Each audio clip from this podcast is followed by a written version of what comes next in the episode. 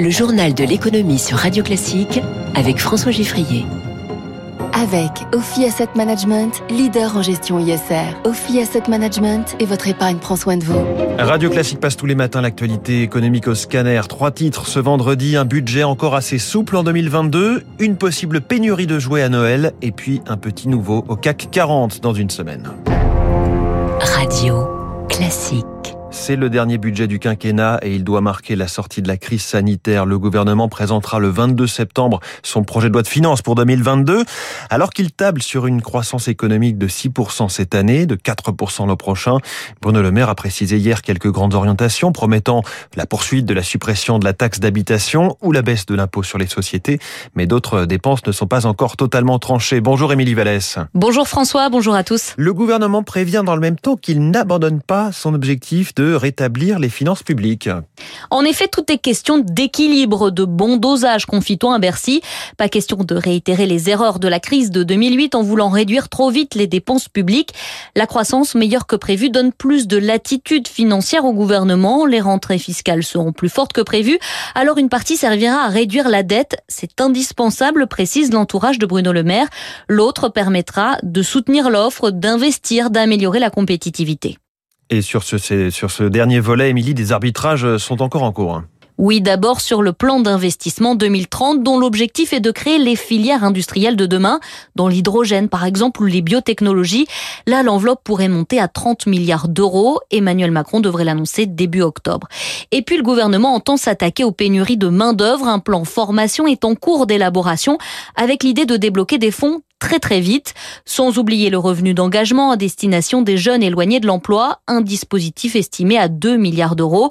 Et comme rien ne sera tranché sur ces sujets avant le 22 septembre, ces mesures devraient être votées sous forme d'amendement lors des débats parlementaires. Explication d'Émilie Vallès pour Radio Classique. Aux États-Unis, Joe Biden, qui fait face à une reprise des contaminations dues au variant Delta, choisit la manière forte, vaccination obligatoire pour les deux tiers des travailleurs américains. Les fonctionnaires de l'exécutif risquent désormais des sanctions disciplinaires s'ils ne sont pas protégés, tout comme les salariés de sous-traitants d'agences fédérales, le personnel de certaines maisons de retraite et de certaines écoles. Dans le secteur privé, vaccination pour tous dans les entreprises de plus de 100 salariés, soit 80 millions de personnes. Porterez-vous bientôt des lunettes siglées Facebook? Le géant américain s'associe à Ray-Ban pour lancer une monture connectée intégrant une caméra vidéo ainsi que haut-parleurs et micros sur les branches. Les Ray-Ban Stories, c'est leur nom, sont un peu plus épaisses que les autres euh, modèle de la marque. Et, rassurez-vous, nous serons prévenus quand la caméra est en marche avec une petite lumière qui s'allumera. Bon, les lunettes connectées, c'est un petit peu une arlésienne. Ça n'a pas été une grande réussite commerciale avec Google il y a quelques années. En France, le marché de l'immobilier se porte très bien. Les prix des logements anciens ont augmenté de 6% sur un an au deuxième trimestre, selon les notaires. Mais on s'interroge sur le décalage entre Paris et le reste du pays, puisque dans la capitale, c'est une petite contraction de 0,2% qu'on observe, plus 6 d'un côté, moins 0,2 de l'autre. Le nombre de transactions chute par ailleurs sur un an, détaille Frédéric Violo en charge des études au Conseil supérieur du notariat.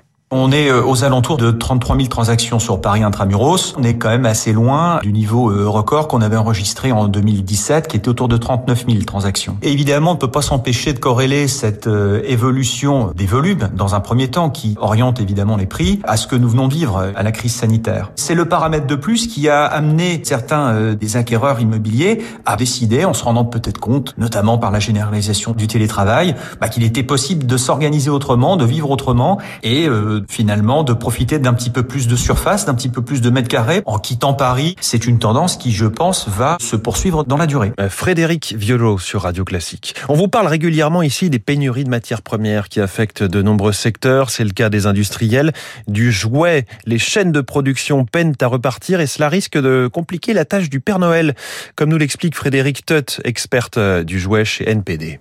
On se retrouve euh, face à de possibles ruptures de stock sur euh, les nouveaux jouets essentiellement. Nous avons des problèmes d'approvisionnement avec la Chine où certaines usines ne tournent pas à 100%, certains ports ferment dès qu'il y a un cas de Covid. Et puis on n'a aussi pas assez de containers ni de bateaux pour acheminer tous ces jouets euh, pour Noël. Donc on risque de se retrouver avec des ruptures. Si on n'a pas assez de stock sur les produits les plus demandés dans les catalogues, le parent qui attend vraiment le dernier moment et le début du mois de décembre risque de se retrouver avec un souci et ne pas avoir le jouet demandé sous le sapin. En bref, le champagne gagne contre le Champagnot. Nous parlions ici même de ce dossier hier matin avec le directeur général du comité Champagne, Charles Gomer. La Cour de justice de l'Union européenne a donné raison aux Français face aux Espagnols. Le nom Champagnot avait été donné à des bars à tapas. La procédure revient désormais devant la justice espagnole qui en avait appelé à l'Europe.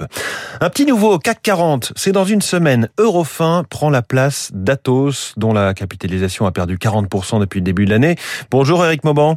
Bonjour François, bonjour à tous. Eurofin Scientifique fait partie donc des gagnants de la crise du Covid, mais racontez-nous l'aventure de cette entreprise partie de tout en bas. Eh bien, il s'agit d'une société familiale nantaise créée en 1987 par le docteur Martin, qui est toujours président directeur général.